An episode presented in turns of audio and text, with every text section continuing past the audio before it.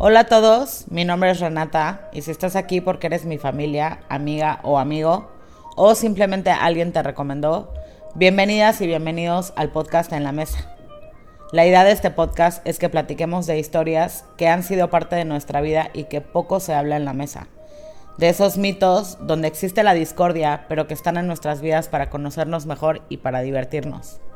Si te gustó el podcast, platícalo con tus amigos o familia Cuéntame qué opinas y escríbeme en el Instagram guion bajo en la mesa.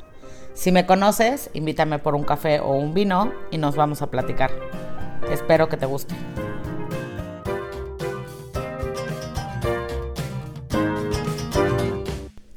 Hola a todos, bienvenidos a un nuevo capítulo en la mesa. Y en este capítulo les voy a platicar un poco sobre el dios del sol Apolo y su hermana gemela, la diosa de la luna Artemis o Artemisa.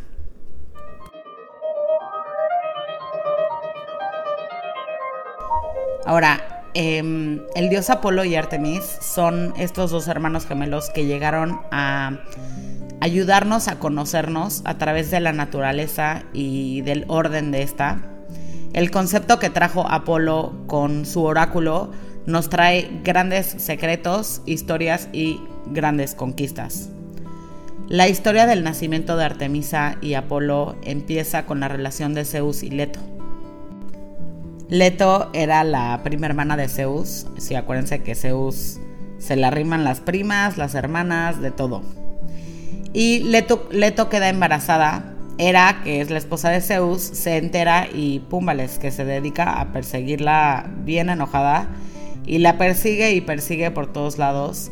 Leto, embarazada, obviamente empieza a caminar y a buscar un lugar donde, pues más que nada, que la dejara descansar en paz y que pudiera parir Em, y, más que nada que se atreva a desafiar a la reina de los dioses. Y el único lugar que se dedica a desafiar a Hera es la isla de Delos. Esta es una diminuta isla que está al lado de Mykonos. Es básicamente una isla insignificante que Apolo la va a nombrar Delos, que quiere decir brillante. Bueno, así que Gaia protege a Leto en Delos y em, para que ahí pueda tener el parto y era rapta a Ilitia, que es la diosa de los partos. Imagínense ustedes que ya que por fin encontró esta isla y embarazada y con este dolor, Leto se moría de dolor porque no podía parir. Otras divinidades pues lo que hacen es que corren a ayudarla, pero pues sin, sin Ilitia, sin la diosa de los partos, pues no era posible. Y lo que hacen es que le regalan a Hera un collar de oro y ámbar. Este era un producto que venía del norte de Europa y pues obviamente era súper preciado para los griegos. Em, este collar se lo dan a Iris, que es la diosa de la aurora, y se lo va a entregar a Hera, es hija de Hera. Em, se lo va a entregar a ella para que pues para que deje a Ilitia y que, pues, que baje a ayudarle a Leto con el parto. Una vez que Hera ya deja a Ilite ayudarle, primero nace Artemis o Diana para los romanos. Y Artemisa lo que hace es que al nacer se levanta y le va a ayudar a su mamá con el nacimiento de su hermano Apolo. Y Hera les va a mandar, em, una vez que nacen, les va a mandar una víbora para que los mate, una pitón. Ellos se logran escapar y Artemisa va a ser una niña adolescente siempre, porque es la diosa de la frontera. El concepto de Artemisa es que es la diosa que está en el umbral de la madurez.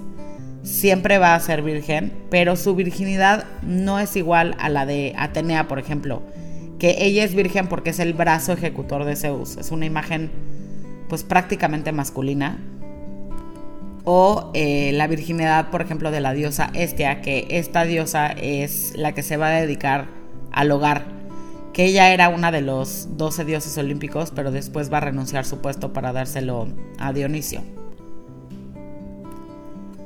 Artemis va a ser virgen porque es la diosa de los espacios que están allá.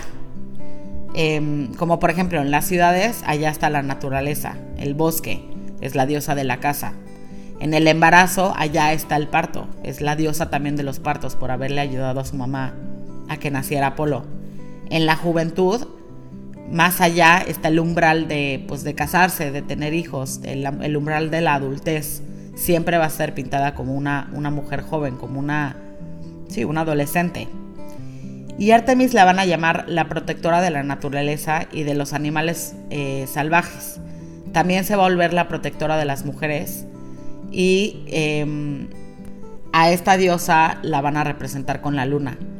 También, después de mucho tiempo, en, el capítulo en algún capítulo se los platicaré más a fondo, pero se va a volver la diosa de las brujas. Em, esta va a ser la única diosa que en la Edad Media se va a seguir recibiendo, va a seguir recibiendo culto, perdón, por más que nada por esta asociación lunar que se convierte en la diosa de la brujería de la noche. Porque lo interesante de esta diosa es que es la única que sale en el Nuevo Testamento. Es la única deidad pagana, em, Diana, que cuando Pablo y sus discípulos van a Hefesto, donde estaba un templo de Artemis, ahí vendían estatuas de esta diosa. Em, bueno, si les interesa sobre esto, házmelo saber en el Instagram y si me conoces, pues dímelo para que les haga un capítulo sobre las brujas y el culto a la brujería de la noche. El caso es que Artemis va a estar unida a Apolo en muchos sentidos, son obviamente los hermanos mellizos y como todos los hermanos siempre van a estar conectados. Artemis con la luna y Apolo con el sol.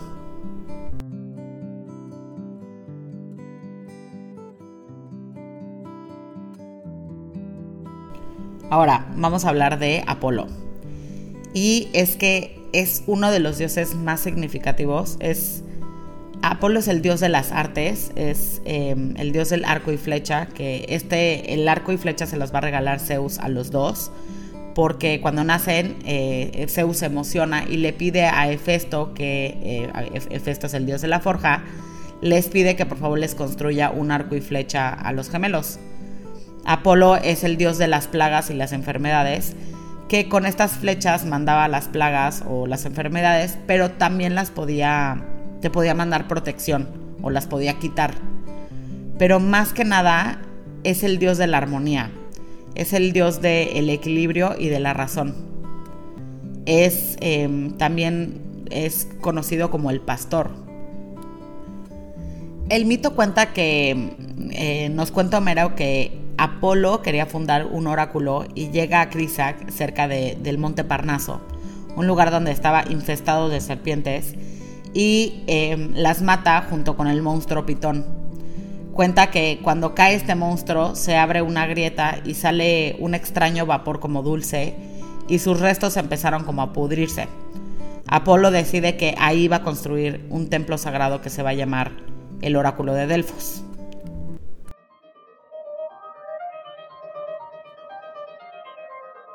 Ahora, seguramente has escuchado hablar eh, en algún punto de este lugar o persona o qué es. Un historiador griego que se llama Diodoro de Sicilia cuenta que cuando Delfos era un pequeño asentamiento, un pastor vio a una de sus cabras tiradas en el piso convulsionando y se acerca. Y en esta grieta se asoma en ella y cuenta que sintió como una presencia divina y que él mismo pudo ver el pasado y el futuro y obviamente ya cuando se despierta de este trance se va y se lo comenta a su gente. Y empiezan a ir em, de este pueblo empiezan a ir a tomar a tener esta misma experiencia. Pero pues con el tiempo muchos se caían a la grieta y pues obviamente se morían o se perdían. Y después de que pues varios se cayeran a esta grieta deciden escoger a una joven soltera que ella lo que va a hacer es que va a hablar en nombre de los dioses y esto se convierte en una costumbre por muchos, muchos años em, de no solamente los griegos, sino de los alrededores. Eh, esta joven tenía que ser virgen y honesta, tenía que tener una personalidad fuerte y más que nada tenía que haber nacido en Delfos. Después de varios años lo van a tener, eh, lo van a cambiar más que nada y tenían que ser ya mujeres mayores, pero estas mujeres se llaman las pitonisas o las pitias ellas van a ser las interpretadoras de la palabra de los dioses durante toda su vida.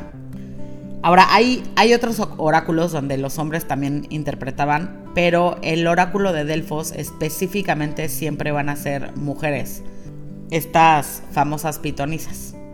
Bueno, este templo primero fue un santuario a finales de la era de bronce, después de 1400 antes de Cristo, se convierte en un templo con, con un gran complejo religioso y es uno de los más importantes en el Mediterráneo, alrededor del siglo 7 antes de Cristo. La pitonisa era una carrera respetable para las mujeres griegas y ellas tenían muchas libertades y recompensas como por ejemplo tenían derecho a poseer propiedades, podían asistir a eventos públicos, tenían un salario, eh, tener una vivienda que les daba el Estado por medio del templo. Y recuerden que pues, en esta etapa las mujeres recibían un rol social que no eran, tan, no eran consideradas ciudadanas en pleno derecho, no tenían ni voz ni voto y eran seres, pues se creía que eran seres inferiores y que debían de ser más que nada protegidas. Se sabe que en Esparta, por ejemplo, tenían más derechos, pero en general, como bien sabemos, pues no tenían mucho. En la época del oráculo de Delfos, eh, en la época que tuvo mayor popularidad, había, dicen que había hasta tres pitonisas, y pues me imagino que no les daba tiempo con tanta gente que iba. La gente que iba eh, llegaba desde muy lejos, a veces se echaban semanas para llegar a Delfos, y pues iban desde pastores hasta reyes, Obviamente pues había donaciones y tenías que llevar una ofrenda y pues ustedes imagínense a quién le iban a dar prioridad, ¿verdad? Em, tenían que llevar un laurel y un animal que normalmente era una cabra. Hay varias versiones que dicen que, que también llevan dinero y pues como bien sabemos cómo funciona esto, pues si pagabas brincabas la fila enorme donde estas filas había mucha, mucha gente que esperaba su turno. Ah, y aparte, esto era un solo día al mes y no todos los meses del año. Entonces, imagínense ser un buen pastor que viajabas desde muy lejos y pues nada, regrésate que se acabaron los turnos. Ahora, eh, el proceso era que primero llegas al templo con tus tres cosas, la cabra, el laurel y el dinero y eh, existían estos sacerdotes que te hacían unas preguntas para que tu duda llegara a una sola pregunta y ella, em, esta pregunta lo que hacen es que ellos se la llevaban a la pitonisa. Ahora, el proceso era en verano, que es cuando el dios Apolo había defendido del país de los hiperbóreos y querían plantar em, sus preguntas al dios. Eh, eran los nueve meses más cálidos del año y el día 7 de cada mes la pitonisa iba a responder a las preguntas. El ritual de la pitonisa era que pasaba por un ayuno y se purificaba en las aguas de la fuente Castalia, que eran aguas de, de un manantial que estaba al lado del santuario.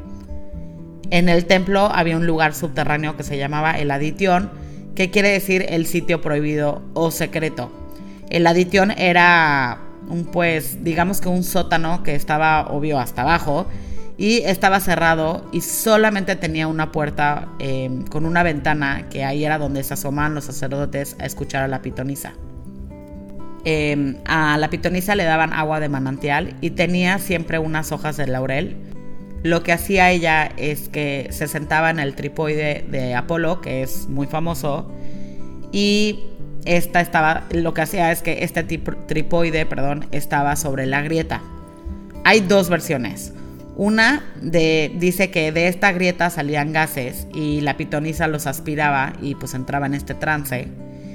Y la segunda versión es que la mujer mascaba unas hojas de laurel y de miel fermentada, que esto le permite entrar a un estado de éxtasis. Un cuate trató de ver si esto era verdad, pero dice que por más hojas de laurel que se comió no pasó nada. Así que por favor no lo vayan a intentar en, casa. Bueno, si lo intentan me dicen qué tal les va. Bueno, no, lo intenten por favor.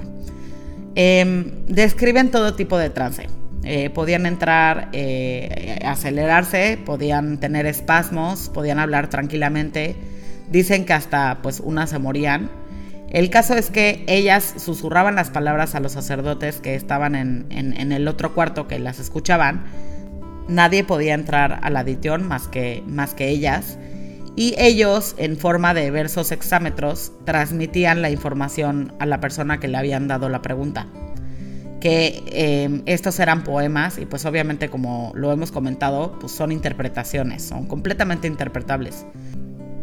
Ahora, em, es importante saber que cuando los sacerdotes te transmitían la información, esto nunca se entendía, cuando por fin sucedía lo profetizado ya pues lo entendías Y si intentabas hacer algo que lo cambiara, pues no podía, esto no podía ser evitado o no lo podías cambiar.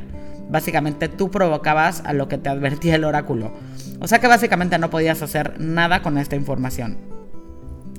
Pero esto no quitaba que lo utilizaban con mucha frecuencia. Iban campesinos, iban reyes y solamente iban a consultar con el oráculo de Delfos, pero no fundaban una ciudad o una empresa sin consultarlo. Con la muerte de Alejandro Magno, que es el más famoso en visitar el oráculo, empieza a caer la importancia del oráculo. Hasta el año 391 después de Cristo, el emperador romano Teodosio, él va a cerrar el templo. En este templo podías encontrar frases de ayuda emocional como había una famosa que decía, para el buen peregrino una gota basta, para el malo ni un océano podría retirar sus manchas. O el más importante, que eh, estaba en el templo principal y, en este templo decía, conócete a ti mismo. Era la frase más famosa del templo.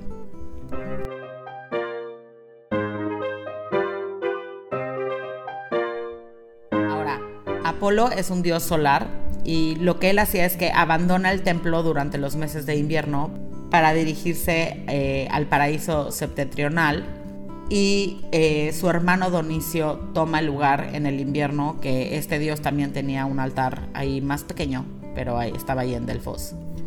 Plutarco, que fue un filósofo y uno de los sacerdotes del, del oráculo de Delfos, ya cuando estaba eh, más que nada en decadencia, él relata que su amiga Cleo, que era una de las pitonisas, y Meneades, que son de los misterios de, de Dionisio, explica cómo era luz y obscuridad el bien y el mal. La creencia principal era que el dios sabía indicar entre lo bueno y lo malo, lo justo y lo injusto. Ahora, Apolo es el dios de un orden, de la, es el dios de la vegetación y la naturaleza, por eso aparece asociado con su hermana Artemis, y es que es el dios de la música y la poesía. Es también un guerrero, porque pues, tiene eh, el arco que le regala Zeus, y más que nada, él interviene en conflictos con el mundo griego, eh, como por ejemplo en la guerra de Troya. Y está, él está del lado de los troyanos y él es el responsable, por ejemplo, de la muerte de Aquiles, que él le va a ayudar a París con, con su flecha y con las flechas puede sembrar o arrancar. Es un dios ligado a la salud y la medicina, sobre todo por sus hijos, y puede difundir enfermedades, pestes o traer salud. Y bueno, les quiero platicar un poco de la Sibila de Cumas, una historia muy, muy interesante. Em, era una Sibila que, que, eran mujeres que podían predecir el futuro y esta famosa Sibila escribe nueve libros de profecías sobre el futuro de Roma. Básicamente lo que, lo que iba a suceder en Roma y esto fue en el siglo VI a.C. con el rey Tarquinio el Soberbio. El caso es que ella va con estos nueve libros y le pide un, valor, algo a cambio, o sea que va a venderlos, pues, pero el rey pues no los compra. Ella se va y quema tres de estos libros. Regresa después con los seis em, faltantes, los libros, los que tenía, perdón, y le pide el mismo precio que le había pedido por las nueve. El rey le dice que no. Ella regresa y quema tres de estos libros y eh, regresa con el, con el rey y le dice que si no los compra al mismo precio, los va a quemar y el rey pues lo que hace es que compra esos tres libros por el precio de las nueve. Este mito, o bueno, esta historia la aprendí en la, en la universidad y me pareció muy interesante porque esta Sibila Cumea fue, es como la primera imagen, la, la que inventa el marketing agresivo. Un dato curioso. No se sabe que tenían estos libros, pero lo que sí se sabe es que sí existían y que se guardaron en el templo de Júpiter, que es el de Zeus en Roma. Esos libros los guardaban en lo alto de la colina del Capitolio y cuando de verdad los necesitaban, iban y los consultaban. El emperador Augusto le va a dedicar el templo palatino a Apolo y va a restaurar estos libros eh, civilinos Augusto era el emperador conocido por sus intereses al arte, a la poesía, a la música. Más que nada lo, representan mucho con el dios Apolo. Todo lo, que hacían en el templo de, de, pues, Apolo, básicamente. Y muchos historiadores cuentan como Marco Antonio, em, caía más bien en la órbita del desorden dionisiaco, que es el contrario. Dioniso va a ser el dios em, del caos, del desorden. Va a haber un capítulo de Dionisio por si quieren ir a, ir a escucharlo. Bueno, con el dominio romano y cristiano, Delfos empieza a decaer y empiezan a consultar al Delfo más en un tema de salud y dinero o temas de amor y relaciones. Y a mediados del siglo III después de Cristo eh, saquean todo Grecia y matan, em, matan en Delfos a todo el personal y construyen pues con los años templos, templos cristianos a finales del, año 1980, unos arqueólogos y geólogos fueron donde se encuentra el templo de Delfos y encontraron rocas de piedra caliza y estaban entre dos fallas que cruzan por debajo del templo. Que déjenme les digo algo, es uno de los lugares con más actividad sísmica del mundo. Se cree que los movimientos tectónicos y los terremotos antiguos causan estas fricciones a lo largo de las fallas que eran las que cruzaban por el manantial de agua termal donde salen estos gases. Y esos gases em, son metano, etano y etileno. Acuérdense que esto lo hacían el aditón, que era una zona donde pues estaba cerrado todo y estaba pues abajo. Esto hace que se amplifique el efecto del etileno para pues inducir en un trance. Oigan, por favor esto no lo vayan a hacer en casa. No quiero ser responsable ni tener que ir a hospitales por sus tonterías. Pero si hacen esto, me, platican cómo les va. No es cierto, es broma. Y es que la última profecía del oráculo de Delfos lo va a contar Orisvicio de Pergamino, que es, eh, era el médico personal del emperador romano Juliano, que fue el último emperador pagano. Y él decía, y cito, di al rey que el ornamentado templo ha caído Apolo ya no tiene aquí su morada ni sus brotes de laurel profético. Las fuentes están silenciosas y las voces están calladas.